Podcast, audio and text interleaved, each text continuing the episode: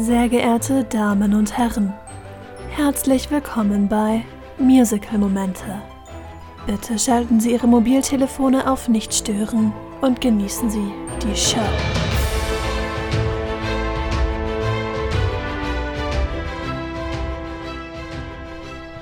Hallo!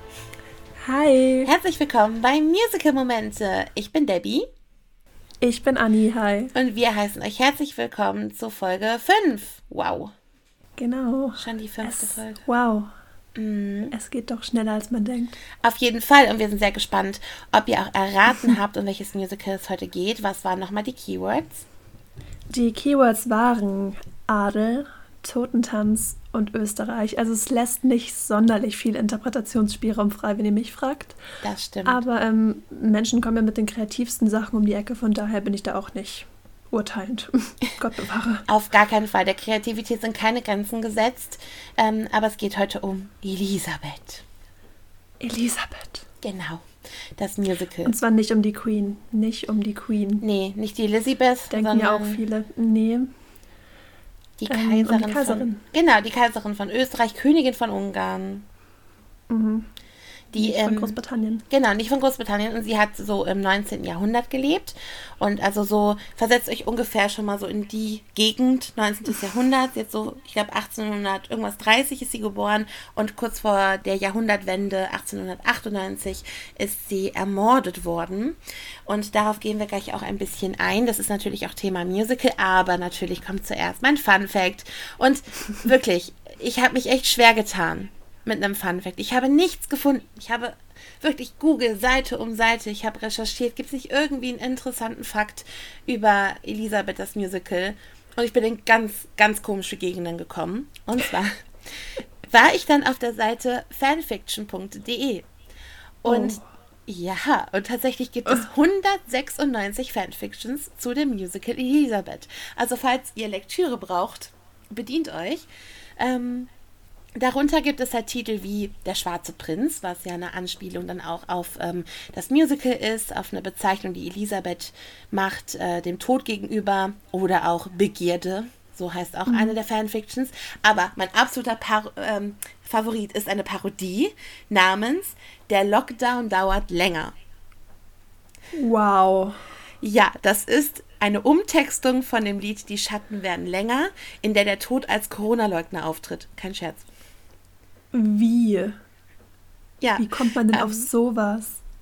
Ich weiß es nicht. Ich glaube, wenn man im Lockdown so viel Musical, also man kann eigentlich nicht so viel Musical-Hits hören, aber ich habe mir auch manchmal, wenn ich Musical-Lieder gehört habe während des Lockdowns, gedacht, boah, das passt jetzt voll gut. Zum Beispiel sowas wie Empty Chairs at Empty Tables Oh mein von Gott, Les ja. Miserables oder Another Terrible Day aus Lightning Thief. Man könnte, man könnte Quaran Quarantäne das Musical machen. Auf jeden Fall. Und ähm, wahrscheinlich ist das so entstanden. Kann ich mir vorstellen. Wir können es euch gerne verlinken. Schaut da gerne selber mal rein. Lasst der Liebe da. Mhm. Lasst Also- Liebe auch bei den AutorInnen da, dieser Fanfictions. Die werden, die werden nicht laut genug besungen. Auf jeden Fall. Das ist so ein ja, underrated Field irgendwie. Gerade bei Musicals. Da Ja. wird nicht drüber gesprochen. Nee, obwohl es so ein wichtiger und essentieller Teil der Fangemeinde auch ist. Auf jeden Fall. Durch Fanfictions leben Fandoms halt auch einfach. Mhm. So nur ein Buch schreiben oder nur ein Musical machen hilft nicht. Wenn die Fans nicht irgendwie Fanfiction schreiben, dann hast du es eigentlich nicht geschafft. Nee, also wir hatten das ja auch schon bei Heathers gelernt, dass einfach die Fans auch Mhm. für vieles, für vieles verantwortlich sind, dass manche Ja. Produktionen überhaupt weiterleben dürfen. Eben, deswegen. Also Fanfictions for life, würde ich Ja. sagen. Ja, Gut. Ähm, spannend. Ja, ist mal ein anderer Fakt heute. Ähm, genau, aber dann gehe ich jetzt äh, mal darauf ein, worum es überhaupt geht äh, beim Musical. Also am Anfang, ganz am Anfang im Musical befinden wir uns im Reich der Toten und Träume. Seit 100 Jahren muss Luigi Lucchini sich eine Frage gefallen lassen und es ist immer die gleiche. Warum? Warum hast du die Kaiserin von Österreich ermordet? Ah, Malora. genau. Und äh, Lucchini ist quasi der Erzähler, was ich auch sehr interessant, eine, eine interesting choice finde. Er führt uns durch das Leben von der jungen Elisabeth, Kaiserin von Österreich, ähm, wirklich Etappe für Etappe, ihre Jugend, die Ehe mit Franz Josef und er erzählt auch von dem Tod, der sie jahrelang begehrte. Mehr möchte ich an dieser Stelle noch nicht verraten. Wir gehen gleich noch ein bisschen auf das Leben und auch auf das Musical ein. Und ähm, deswegen soll es das an der Stelle sein. Genau. Mhm. Was hast du über das Creative Team herausgefunden? Ja, jetzt kommen wieder die ganzen kreativen Köpfe, die für diese wunderbare Show verantwortlich sind. Mhm. Regie von der Uraufführung hat geführt Harry Kupfer. Harry klingt zu englisch. Harry. Harald? Im Zweifel Harald, nein. Harry Kupfer, lassen wir das so stehen. Ähm, das Libretto stammt von Michael Kunze mhm. und die Musik hat Sylvester LeVay gemacht und diese Kombi kennen bestimmt viele, mhm. weil diese Kombi äh, hier von Kunze und LeVay, ähm, die haben schon einige andere Sachen auch gemacht, gerade im deutschsprachigen Raum auch mhm. viele historische Sachen. Da ja. gehst du, glaube ich, später auch nochmal drauf ein. Mhm. Ähm, mir würde da spontan jetzt wieder so Mozart einfallen, so in die Richtung. Mhm. Ne? Ähm, die die haben es schon drauf, auch ähm, weil wir hier sagen Libretto und Musik, da gibt es schon sehr gute Lieder, also auch ja. Sachen, die, die haben Potenzial für eine längere Zeit Aufenthalt im Gehirn ähm, zu haben. Also es ist der Wahnsinn mhm. wirklich, was die machen können. Wo alle mal sagen, ja, deutsche Sachen, holt doch was von Broadway. Es kann sich hören lassen, wirklich. Mhm. Ja, finde ich auch. Also ähm, die beiden, genau, Mozart hast du schon genannt. Die beiden haben auch Rebecca gemacht und mhm. äh, Marie Antoinette den Soundtrack mag mhm. ich auch übrigens sehr gerne. Ähm, also die haben echt gute Sachen gemacht. Michael Kunze war auch an Tanze Vampire beteiligt. Sind bestimmt auch einige Fans hier vor Ort. Also oder am Hören. Ähm, ja, auch, ja, nee, also ich habe es gesehen, Tanze Vampire. Ich finde es super gut. Also gerade als Live. Ähm, Erlebnis quasi. Also die beiden haben wirklich sehr viel auf dem Kasten. Und ich meine, wir kommen ja gleich noch darauf zu sprechen, bis wohin es das Musical auch geschafft hat. Ja. Und das spricht auch für sich auf jeden Fall. Mhm. Genau. Welche Produktion gab es denn? Was hast du da so rausgefunden? Also ich habe ja eben schon angesprochen, die Uraufführung, die fand am mhm. 3. September 1992 im Theater an der Wien statt, also im schönen Österreich. Ähm, passend ja auch zum Setting. Mhm. Das finde ich irgendwie immer ganz schön. Also gerade wenn wir so historische Sachen haben, dass es dann auch dort spielt. Das ist mhm. zum Beispiel bei Hinterm Horizont ja auch ähm, gut gelungen, dass es da eben über die DDR geht und es spielt in Berlin. Also gerade wenn man da ähm, so eine touristische Sache draus macht, finde ich das immer sehr schön, dann tatsächlich an dem Ort zu sein, wo es passiert. Irgendwie. Mhm. Also stelle ich mir halt dann zum Beispiel auch bei Hamilton ein bisschen schwierig vor, wenn es eigentlich also wenn die Skylar Sisters besingen, wie wunderschön diese Stadt hier ist, wie wunderschön New York ist, wie so, ja, wir sind aber in Hamburg, ne? Weißt du schon, merkst du selbst. Ne? ähm, das finde ich irgendwie immer sehr charmant, wenn das Setting mit dem Theater irgendwie so sich überschneidet und es halt irgendwie passt, wenn da so eine Konkurrenz da ist. Ähm, mhm. Genau, dann gab es eben, also diese Uraufführung wurde sechs Jahre gespielt, bis 98, wieder aufgenommen fünf Jahre später, 2003 bis 2005. Und ähm, mhm. ist, glaube ich, momentan, wenn wir jetzt ähm, C-Wort mal weglassen, auch immer noch gespielt in Wien, oder? Mhm.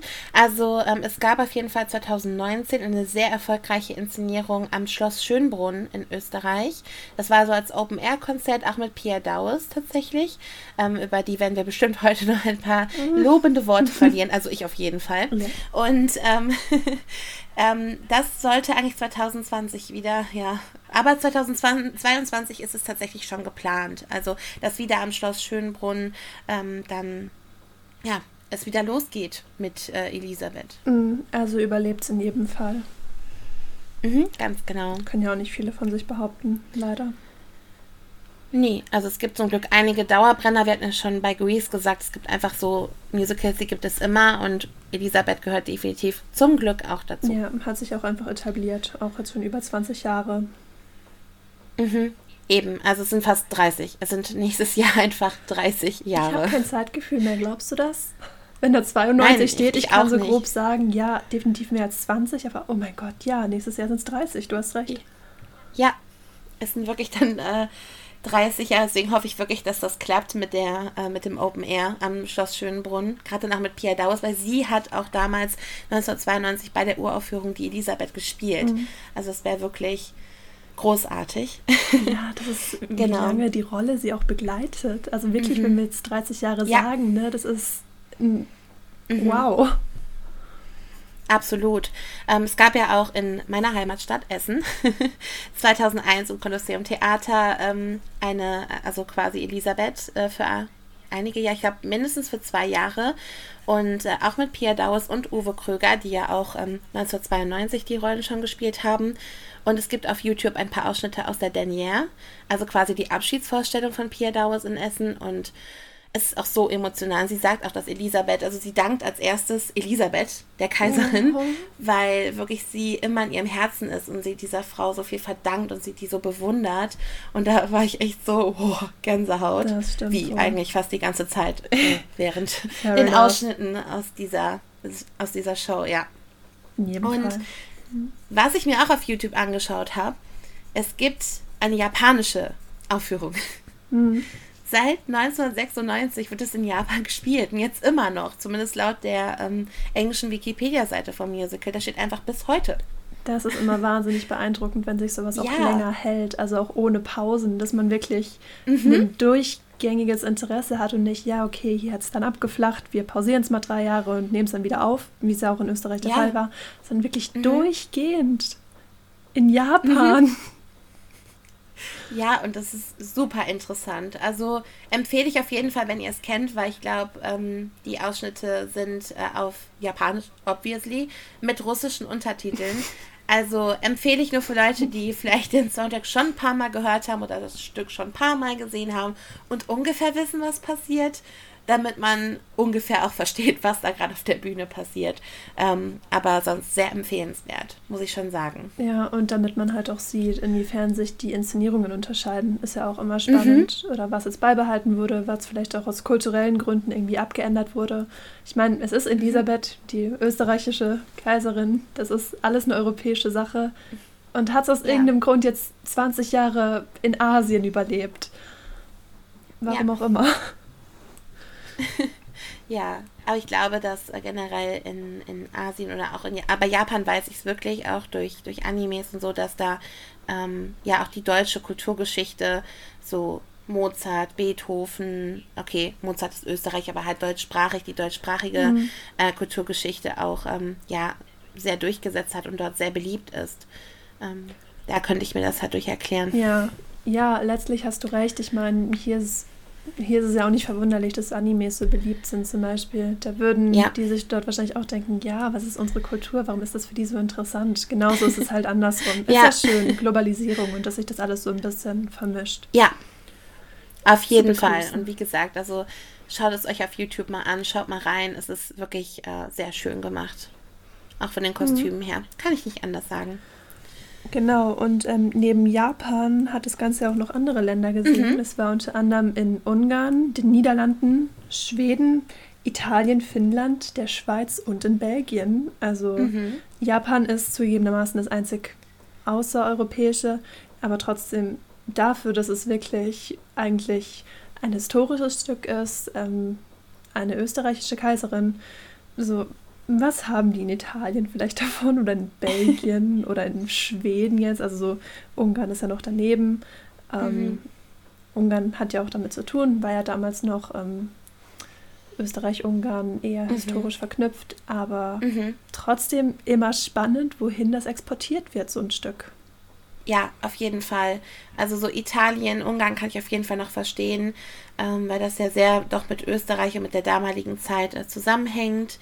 Ähm, aber so Schweden hätte ich jetzt auch irgendwie nie gedacht, dass es dahin kommt. Aber umso schöner, wirklich. Ja. Kann man nicht anders sagen. Gut. Mhm. Sollen wir dann ein bisschen in unsere Lieblingslieder hineintauchen? Und ich bin sehr, sehr gespannt, ob es wirklich identisch mal wieder ist. Genau, wir hatten beide schon festgestellt. Also Debbie meinte zu mir, sie hat drei. Ich meinte zu ihr, ich habe drei. Und wir sind jetzt mal gespannt, ob sich das so überschneidet, wie wir denken. Mhm. Gut, Möchtest du anfangen? ich, ich lasse dir den Vortritt. Okay, also mein absoluter, absolutes Lieblingslied wirklich ist Wenn ich tanzen will. Ähm, es handelt, ja, ja. Ich meine, es ist auch wirklich das allerschönste Lied. Es ist ein Duett zwischen Elisabeth und dem Tod. Also sie hat sich quasi befreit, sie steht für sich ein, sie sagt, ich tanze, wann ich will.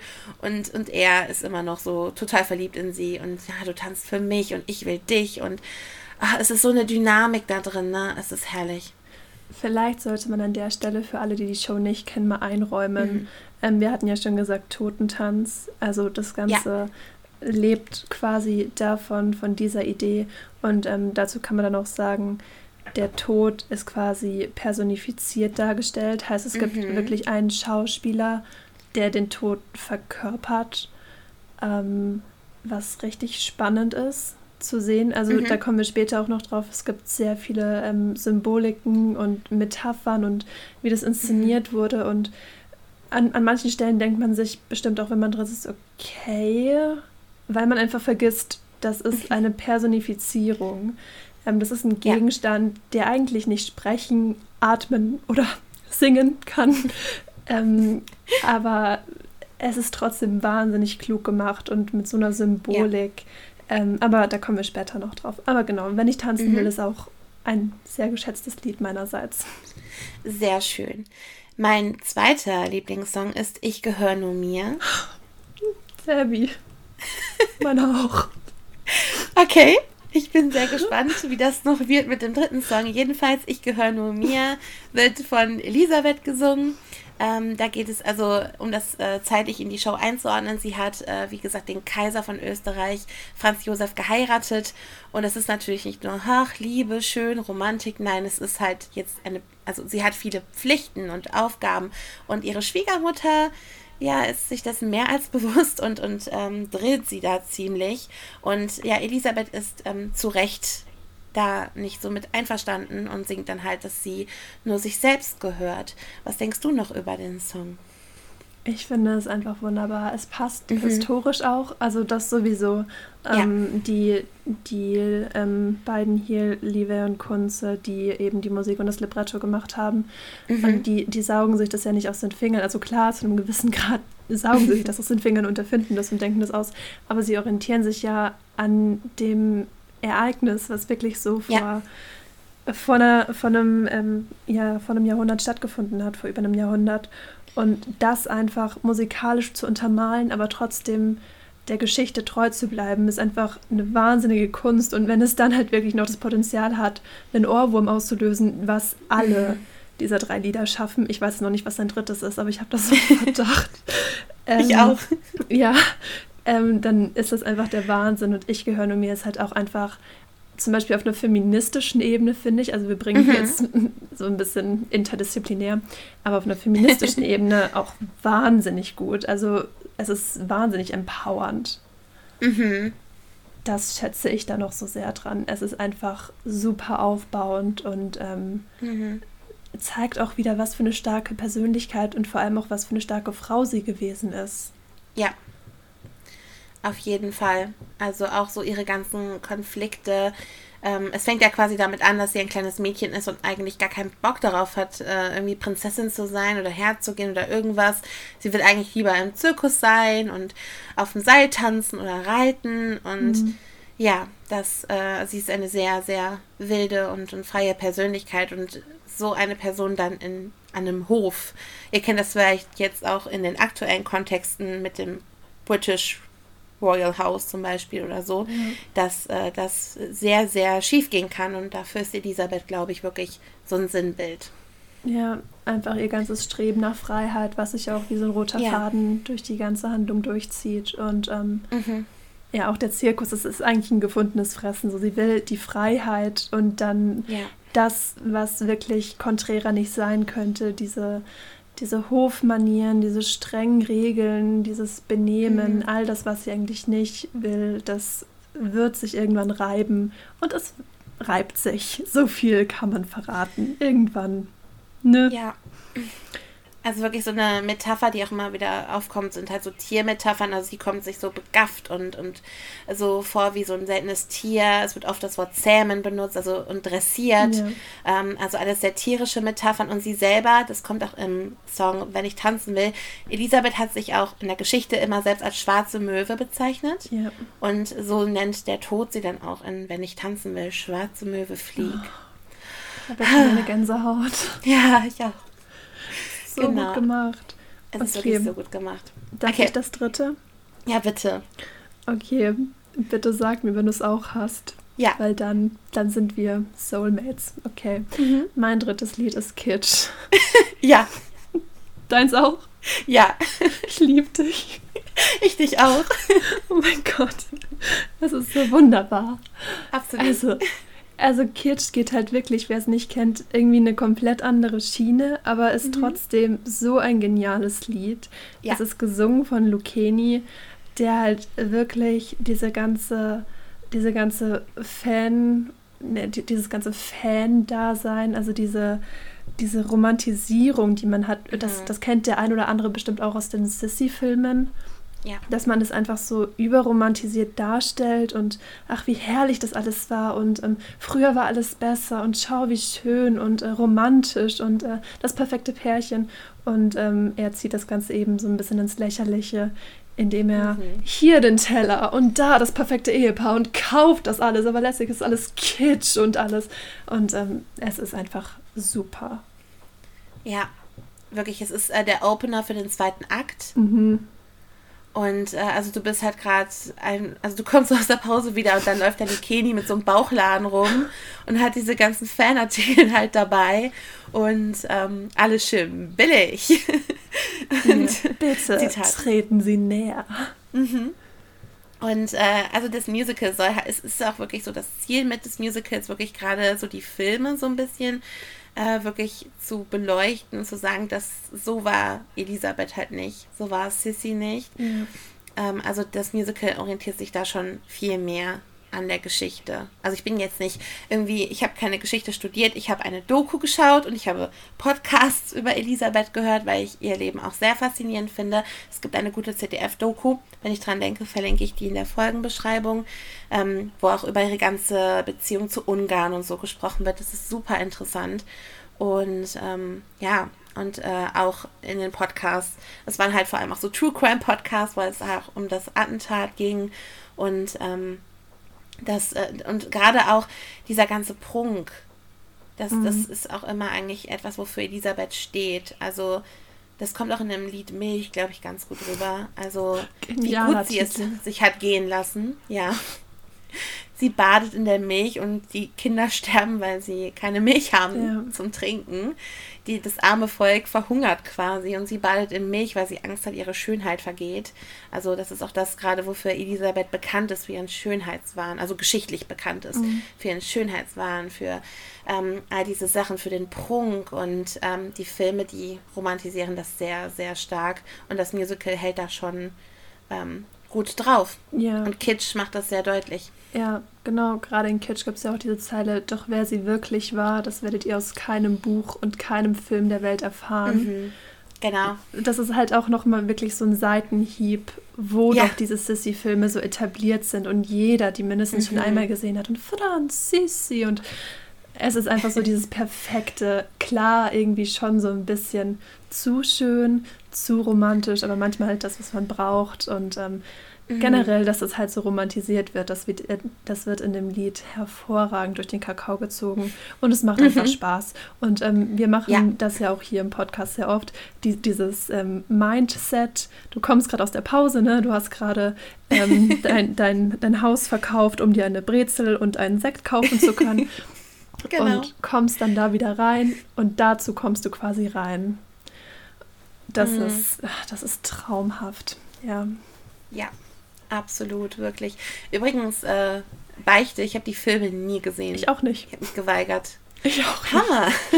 Aber ich kann trotzdem gut darüber referieren. Der Wahnsinn, oder?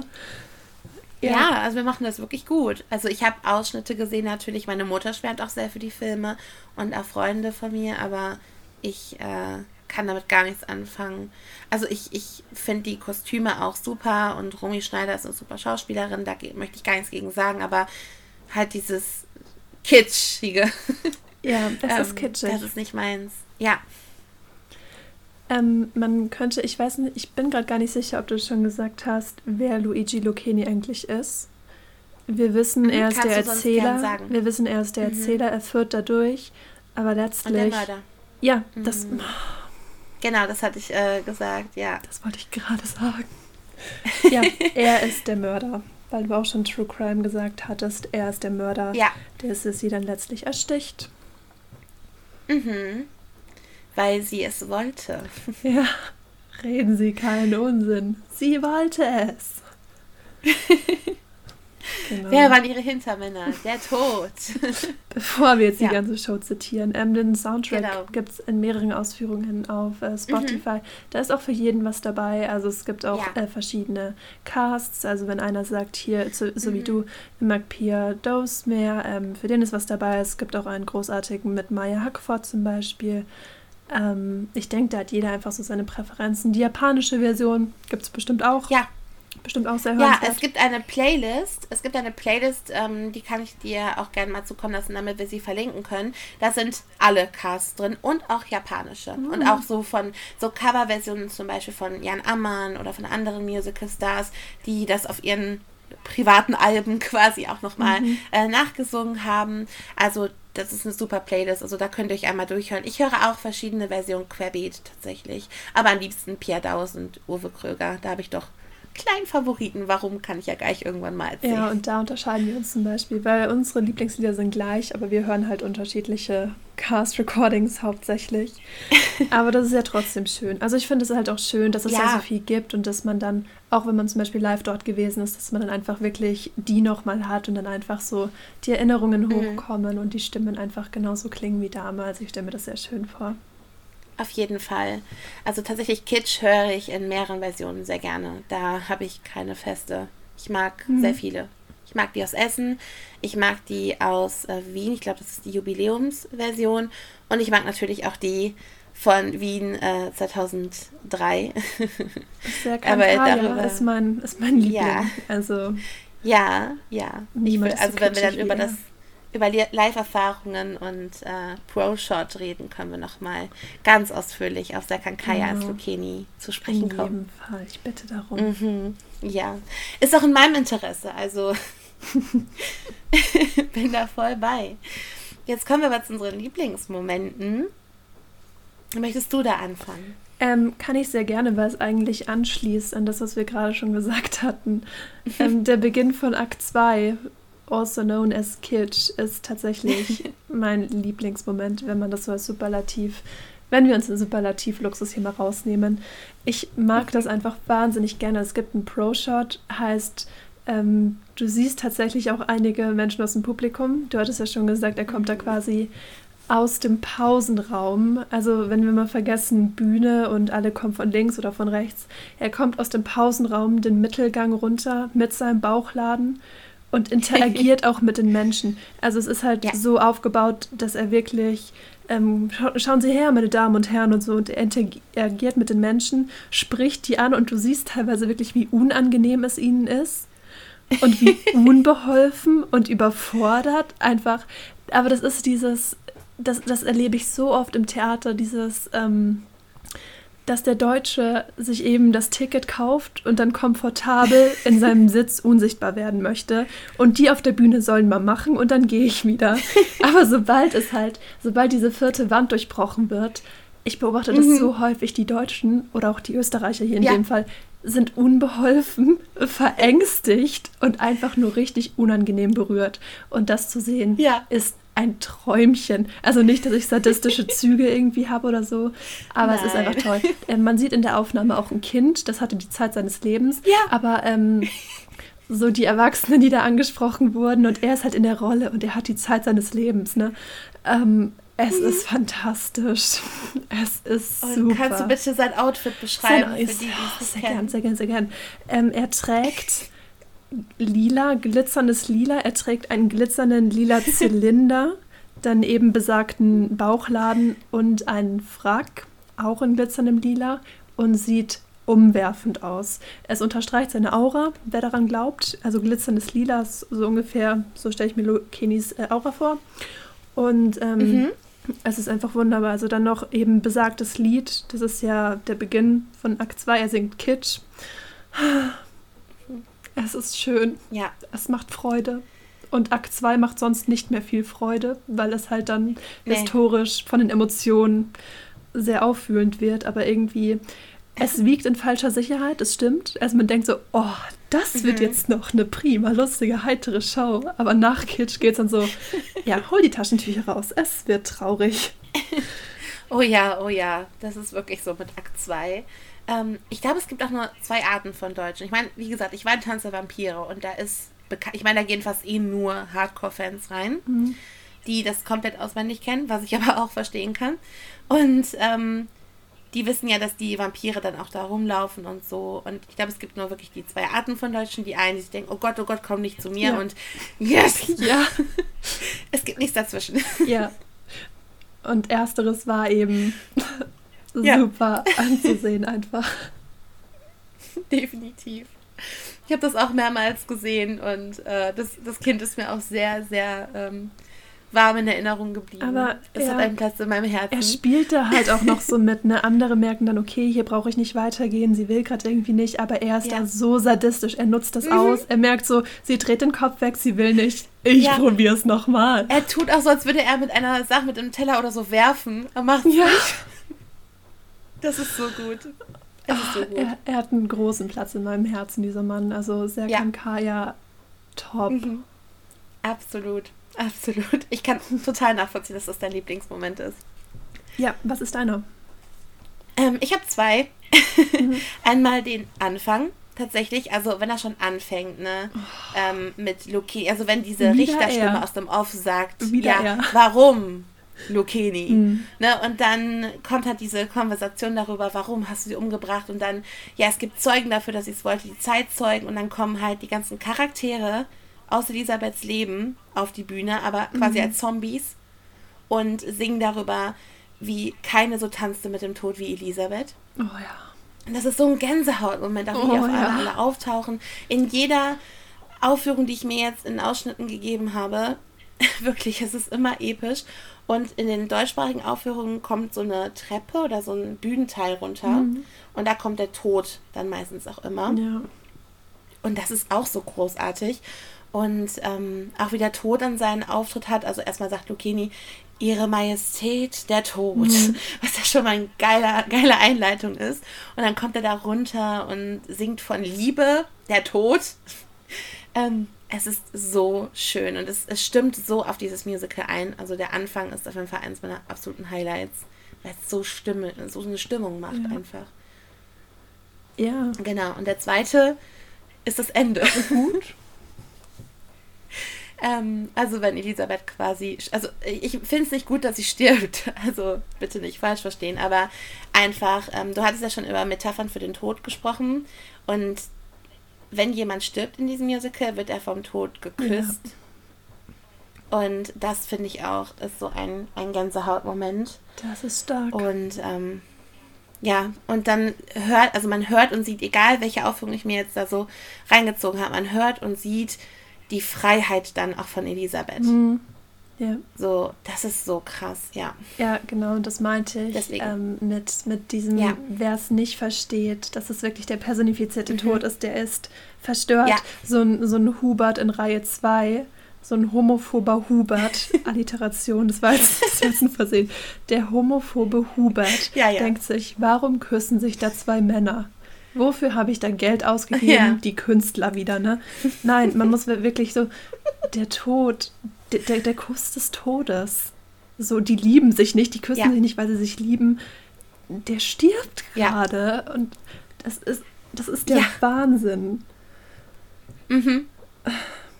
Deswegen, deswegen wirklich so diese, diese Kraft da drin. Und wenn wir nochmal auf unser Lieblingslied, wenn ich tanzen will, zurückgehen, da sagt der Tod oder singt der Tod, du hast dich in mich verliebt, weil es Freiheit ohne mich nicht ja. gibt. Und genau dieser Satz kommt am Ende halt dann wieder nach diesem Kuss. So, dann, dann sieht und hört man halt einfach die Freiheit. Und ähm, das ist bei beiden Personen, die vom Tod geküsst werden, auch so, finde ich. Mhm. Ja. Ja. Wollen jetzt nicht so viel vorwegnehmen. Aber wer die Lebensgeschichte von Elisabeth kennt, wird sich ungefähr denken, wer denn der Herr ist, der äh, stirbt. Mhm. ähm, genau. Aber auch aus einer Inszenierungssicht sehr, mhm. sehr klug gemacht. Also unsere drei Lieblingsmomente waren jetzt ja. eigentlich Beginn, Akt 1, also der Anfang, das Ende mhm. und der Beginn von Akt 2. Also sie haben das und das sind jetzt nur unsere Lieblingsmomente, ne? Das heißt nicht, dass der Rest ähm, ja. für die Tonne ist. Ganz im Gegenteil. Aber mhm. halt so richtig mhm. prägnant und herausstechend, einfach so Gänsehautmomente waren für uns halt diese drei. Und das zeigt halt auch, es schwächt nicht ab. Es ist am Anfang stark, es ist am Ende mhm. stark und es ist in der Mitte stark. Und dazwischen sind auch ja. lauter Highlights. Mal, mal höher, mal tiefer. Ist ganz logisch. Aber es ist einfach mhm. fesselnd und packend vom, vom Anfang bis zum Ende. Und das schaffen auch nicht viele besonders nicht so historische mhm. Sachen, wo man schnell denkt, ja, ja, okay, Geschichtsunterricht mit Musik, aber, aber, aber, ja, genau. Ja, ist halt wirklich so. Also es musst du halt wirklich auch dramaturgisch so hinbekommen, mhm. Dass äh, wirklich es immer im Gedächtnis bleibt, auch dann, gerade wenn das Ende gut ist. Also jetzt nicht positiv, sondern ja.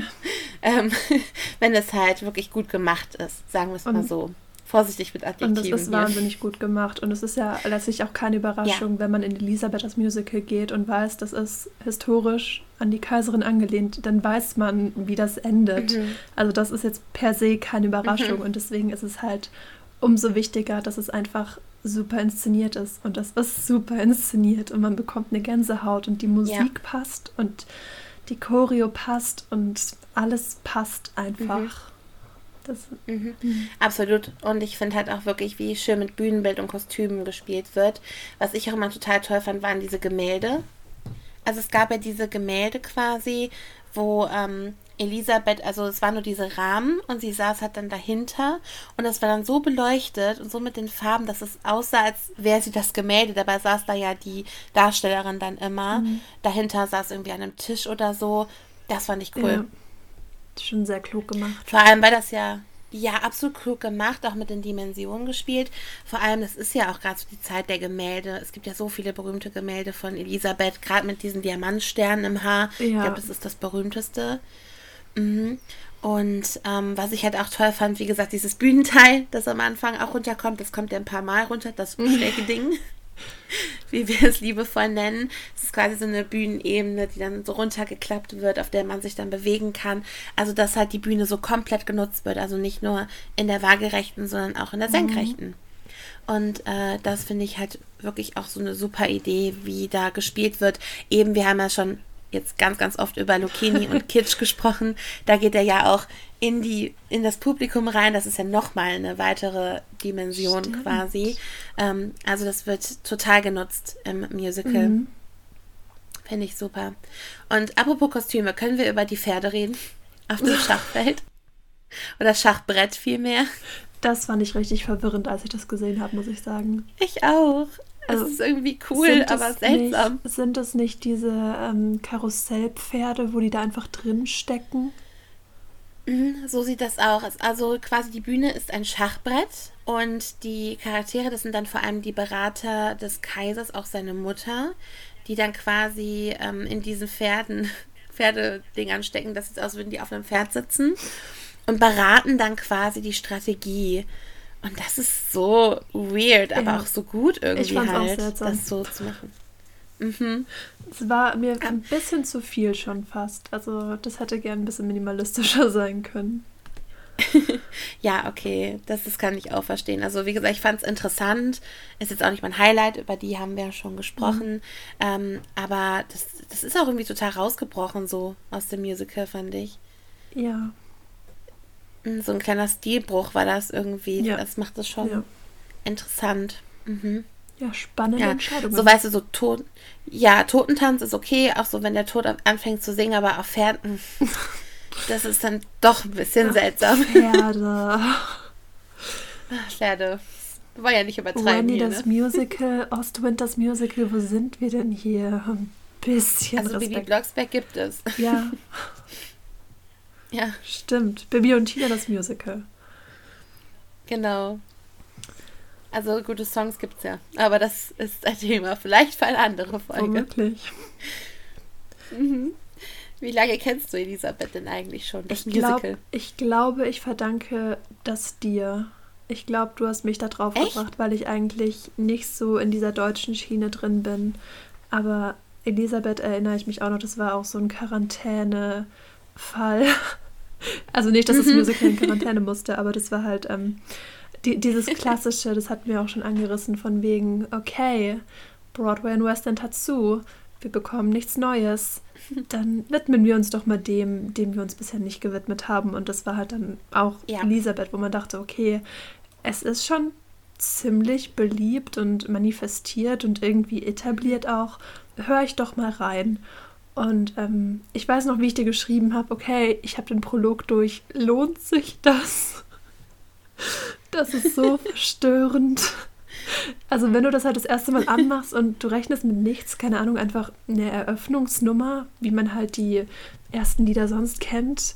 Ähm, und ich, ich weiß noch, ich weiß noch, ich hatte das AUX-Kabel an meinen Lautsprechern und es war halt irgendwie schon sehr laut gedreht. Und das Erste, was ich wirklich höre, ist, aber warum, Lucchini? Warum haben sie die Kaiserin Elisabeth ermordet? Alla Malora. Und ich dachte schon so, okay, okay, okay. ähm, ja, Mai 2020 wird es ungefähr gewesen sein. Also ein mhm. knappes mhm. Jahr. Wie schaut es bei dir aus? Ja, also ich kenne es äh, auch wirklich seit meiner Kindheit, weil ich hatte ja schon erwähnt, dass es 2001 ähm, sehr prominent im Kolosseum Theater in Essen war. Und meine Mutter kennen wir ja schon aus der letzten Folge. Sie war auch in Elisabeth und ist auch ein Fan von dem Musical. Sie sagt zwar, manchmal wurde jedoch zu viel gesungen. Ist jetzt nicht unbedingt etwas, was ich kritisieren würde, aber da sind Geschmäcker ja verschieden. Aber rundum hat sie sehr gut gefallen. Sie ist ein riesiger Uwe Kröger-Fan, hat ihn in mehreren Rollen gesehen und hat auch als Tod in Elisabeth und war da sehr begeistert. Und seitdem kenne ich das halt. Also, wie mhm. gesagt, die Filme kannte ich da noch gar nicht. Ich habe eine erste Begegnung mit Sissy an sich war die Kinderserie. Kennst du die ja. auch noch? Ja, ich kann mich nur an den Inhalt erinnern. Ich kenne das Intro noch. Ich weiß, dass ja. die Stiefmutter Sophie, äh, Stiefmutter, Schwiegermutter Sophie eine große Rolle gespielt hat. Die war so ein bisschen, glaube ich, die Antagonistin. Aber es war natürlich auch alles sehr viel blumiger als die wahre Geschichte. Mhm. Ist halt eine Kinderserie. Ja. Aber die Sissy-Filme, wie gesagt, null Bezug zu gehabt, noch nie. Ähm, aber halt das Musical tatsächlich. Und meine beste Freundin feiert äh, das Musical auch sehr. Also Ne, falls ihr euch die Merch-Kollektion meiner Mutter zu Quiz gefallen hat, werdet ihr sehr viel Freude an der Merch-Collection meiner besten Freundin zu Elisabeth haben. Und ähm, ja, ich habe dann auch, also wo ich dann wieder so richtig auf den Trichter mit Elisabeth gekommen war, ähm, das war Ende 2018. Ich habe noch eine weitere gute Freundin, die auch ähm, so nebenbei in so einem Verein ist, wo die halt auch Showtanz machen und auch Musicals. Ähm, also die führen dann am Ende des Jahres immer so äh, ja, Musical-Nummern auf und Showtanznummern. Da machen so ganz kleine mit bis Erwachsene. Und äh, da war auch Elisabeth Thema. Und da ist es mir quasi wieder eingefallen, dass es das gibt. Und da habe ich dann mal wieder öfter die äh, Songs gehört. Und ähm, ja, das äh, war auch sehr, sehr cool. Also Elisabeth hat mich irgendwie immer wieder begleitet. Leider habe ich es aber nicht selber live gesehen. Aber wenn es mal wieder in die Nähe kommt, dann würde ich es mir, glaube ich, auch wirklich anschauen. Aber das macht ja nichts, denn es gibt ja einen hervorragenden Pro-Shot, stimmt's? Oh ja, wunderschöne Überleitung ja. hier. Mhm. Klar. Ähm, ja, genau. von 2005. Von der, nicht von mhm. der Premierenbesetzung, aber von der Besetzung, wo ich auch die Castaufnahme immer höre. Nämlich mit Maya Hackford mhm. als Elisabeth, Mate Kamaras als Tod und ähm, eine sehr schöne Kombi, wie ich finde. Und ähm, es ist halt auch, wie gesagt, die einzige, die du zu sehen bekommst. Also wenn du sagst, okay, ich möchte ihn schauen, ja. nix Uwe Kröger, nix Piados, ähm, dann freue dich bitte mit Mate und Maya an. Danke. Habe ich. Habe ich. Mhm. ich. Ich habe, ich habe die Version gesehen. Mein Highlight war natürlich Sekakaya ja. als Lucchini. Und wer was anderes sagt über diese Version, der lügt. Aber ähm, auch Maya und Mathieu sehr, sehr gute Besetzung. Kann man nicht anders sagen. Ja. Deswegen, und äh, das, das Tolle halt an dem Pro-Shot ist wirklich, wie du auch gesagt hast, man sieht ein bisschen das Publikum, aber man hat auch wirklich so Schnitte drin, dass man mal Close-Ups hat, mhm. dass ähm, mal andere Sachen eingeblendet werden, dass manchmal so eine Überlagerung ist, dass man in der einen Ecke Elisabeth Klein sieht und in der anderen Ecke ein Close-Up. Ihr wisst bestimmt, was ich meine. Ich habe die Fachbegriffe nicht, aber ähm, also das sind wirklich auch schöne, schöne Bilder, die man auch dann in diesem Pro-Shot hat. Den gibt es auf DVD, da hast du ihn, glaube ich, gesehen. Mhm. Genau, und äh, vielleicht auch auf anderen Videoplattformen. Bestimmt. Auf der Videoplattform Bestimmt. eures Vertrauens. Genau, da könnt ihr gerne mal nachschauen, weil ich glaube, so, ich habe nämlich geschaut, ob es käuflich zu erwerben ist, die glaube ich nicht mehr so, Nein? so dolle. Also nicht so, so günstig, wie ich mir DVDs kaufen würde. Okay.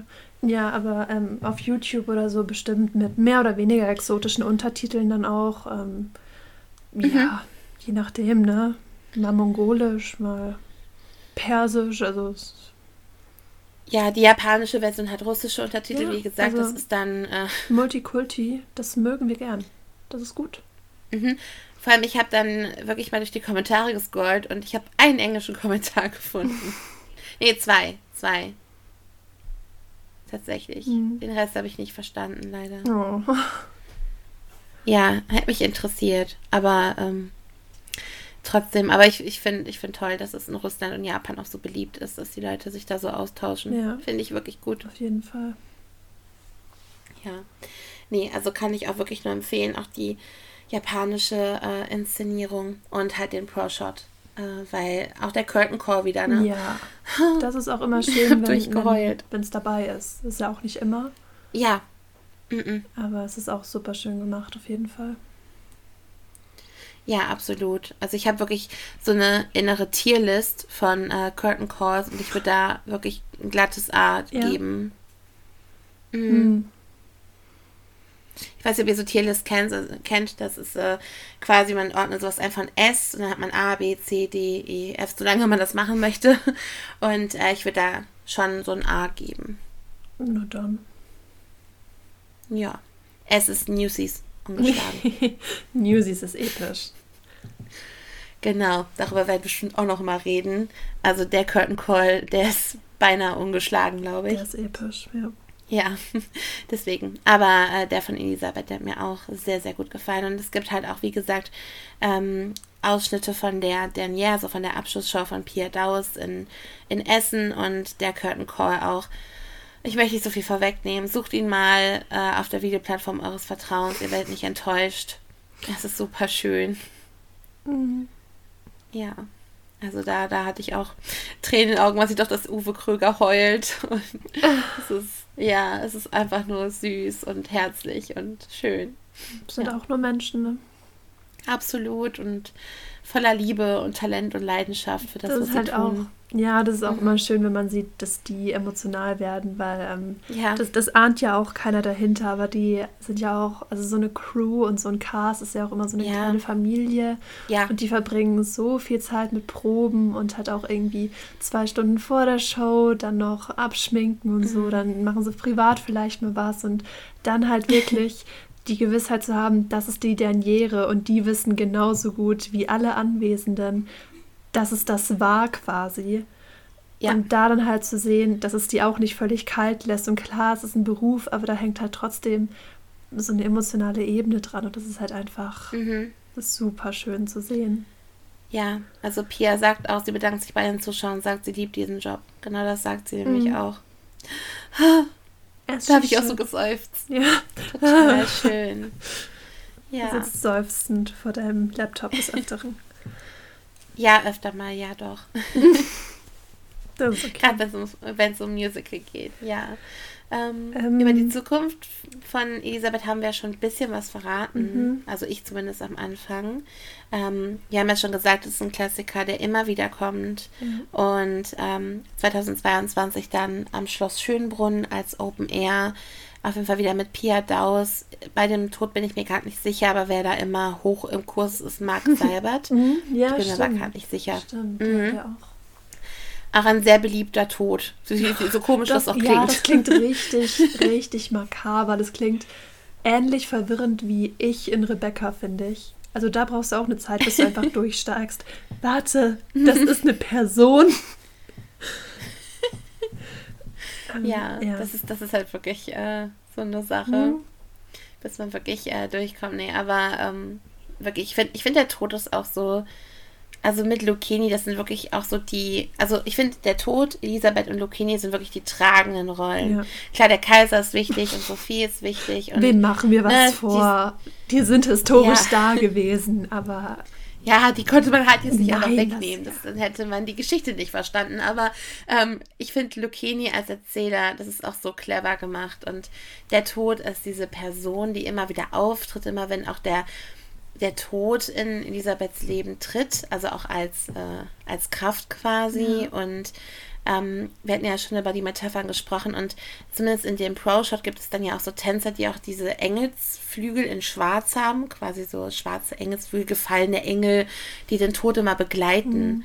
Und äh, das ist auch krass. Da gibt es auch in dieser ersten Todesszene quasi, wo der Tod jemanden küsst, auch dieses Hin und Her mit den Todesengeln. Das ist schon, schon ah, cool. Du, du meinst äh, Rudolf, oder? Ja, Rudolf. Ja, das habe ich nämlich auch nochmal geschaut und das ist halt auch echt makaber und heftig. Ähm, er nimmt mhm. sich. Darf man spoilern? Bestimmt. Ist es historisch Ach, belegt. Es ist eh passiert. Ähm, eben, es ist schon passiert und das vor über 100 Jahren. Ähm, er nimmt sich ja letztlich dann selbst das Leben und ähm, mhm. da ist quasi der Tod eben mit seinen Engeln, die übrigens auch alle aussehen wie er. Also die haben auch alle ja, diese blonden, mhm. zurückgegelten Haare, gleiches Kostüm. Und die werfen ja. sich dann diese Pistole so hin und her. Und äh, mhm. Rudolf versucht dann quasi sie so zu kriegen, aber er wird quasi noch so so gequält damit. Also nicht nur, dass ja. sowieso schon alles bescheiden ist in seinem Leben, aber dann mhm. wird er auch noch so hingehalten und so genüsslich äh, genüsslich wird es so in die Länge gestreckt und du sitzt da dann wirklich drin, kann ich mir vorstellen, und denkst so, oh mein Gott, mhm. oh mein Gott, also auf einer anderen Ebene, das ist gerade wirklich heftig. Ja, absolut. Also man, man, man, obwohl man auch weiß, was passiert, denkt man sich so, nein, nein, ja. nicht. Nein, bekommen Sie nicht. Sinn, Rudolf. Alles ja. wird gut. Ja. Nichts wird gut. Ich umarme dich. Ja, wirklich so. Rudolf ist übrigens der Sohn von Elisabeth, falls mhm. ihr da äh, geschichtlich gerade nicht äh, so drin seid. Ähm, und der hat sich halt auch relativ kurz, ich glaube nur einige Jahre vor ihrem Tod das Leben genommen. Und äh, das hat auch ihre letzten Lebensjahre auf jeden Fall sehr geprägt. Ja. Aber und dann kommt Kitsch Reprise. Ach Gott, ja. Das neue Sortiment, auch sehr makaber. Ja, muss man mögen. Absolut. Mhm. Ähm, aber ja, ähm, ich, ich sehe es ähnlich wie du bezüglich der Zukunft. Das ist halt auch irgendwie das Aushängeschild ja. von Wien. Ähm, ja. Und das ist halt auch historisch einfach da. Also du kannst nicht sagen, okay, wir, wir schmeißen dich jetzt raus, dich Produktion aus diesem Theater, weil irgendwie weht, weht es halt historisch noch nach. Und es war so lange erfolgreich. Mhm. Und ähm, ich denke, solange die Nachfrage passt, wird es der österreichischen Hauptstadt auch noch sehr lange erhalten bleiben. Und irgendwie ist es auch so ein Ding wie bei König der Löwen mit den Generationen. Mhm. Also wir haben ja jetzt schon mhm. ange, angerissen, knapp 30 Jahre. Da haben wir schon wieder die Generation drin. Da sind dann schon wieder die Ersten, die sagen, ja. hey, ich war damals live in der Premiere, geh da rein, es wird dir gefallen. Und es wird ihnen gefallen. Und somit, ne, somit hast du dieses Nachfrageding eigentlich schon abgedeckt, weil es halt, mhm. weil es halt schon so ewig läuft. Ja, und es wurde, glaube ich, irgendwann 2014 zum beliebtesten Tour-Musical ähm, gewählt. Und vielleicht kommt es ja nochmal auf Tour und dann vielleicht auch in ein Theater in eurer Nähe. Ja, also es war auch schon dreimal auf Tour in ja. Deutschland. Ne? Also genau, auch wieder hier in Essen, da wo meine beste Freundin dann zum Beispiel auch war. Also ähm, das, äh, das ist wirklich, glaube ich, dreimal getourt und ja. kann meinetwegen, wenn es möglich ist, gerne nochmal machen. Ja, die Leute werden Karten kaufen, davon bin ich überzeugt. Ich auch. Elisabeth ist wirklich ein Dauerbrenner. Es funktioniert immer. Also sowohl in der Community als auch generell so bei den Musical-Gängern ist es einfach so ein, so ein Ding. Es ist halt Elisabeth, ist immer gut. Das ist auf einer ähnlichen Schiene letztlich wie Tanz der Vampire und Starlight Express. Ja. Es hat so eingefleischte ja. Fans, die auch 35 Mal reingehen und ihren Spaß haben. Spaß ist vielleicht ja. das falsche Wort. Die eine gute Zeit haben, kann man das so sagen? Ja. Ja, also wie gesagt, ich habe die Hardcore-Fans bei Tanz der Vampire erlebt. Gute Zeit trifft es sehr gut. Mhm. Ja. Wirklich. Ich war auch mit einem Hardcore-Fan drin, die das schon keine Ahnung wie oft gesehen hat und in welchen Konstellationen und äh, Stage Door alles gemacht hat, alles mitgemacht hat. Ähm, also die hatte auch keine Ahnung so wie vielten Mal. Also sie war allein in, an, in dem Theater, in der Session quasi, war sie das zweite oder dritte Mal, als ich mit ihr da war. Wow. Also, ja. Deswegen, ähm, die haben wirklich eine gute Zeit. Und das kann mhm. ich vollkommen nachvollziehen. Ja. Ich wollte ja auch zweimal rein. Aber. Lassen wir das. Lassen wir das so stehen. Lassen wir das. Ähm, was ich noch appreciaten möchte an dieser Stelle, bevor wir jetzt gleich aufhören, ist, ähm, dass, also das ist ja sowieso relativ verbreitet, dass gerade in deutschsprachigen Produktionen wahnsinnig viele AusländerInnen mitwirken, was prinzipiell super ist. Mhm. Aber dieses Niveau, ja. auf dem sie Deutsch singen, also das kann gar nicht laut genug besungen werden. Ich habe ja. hab halt auch wirklich mal die Besetzung dann angeschaut und dachte, wie? Mhm.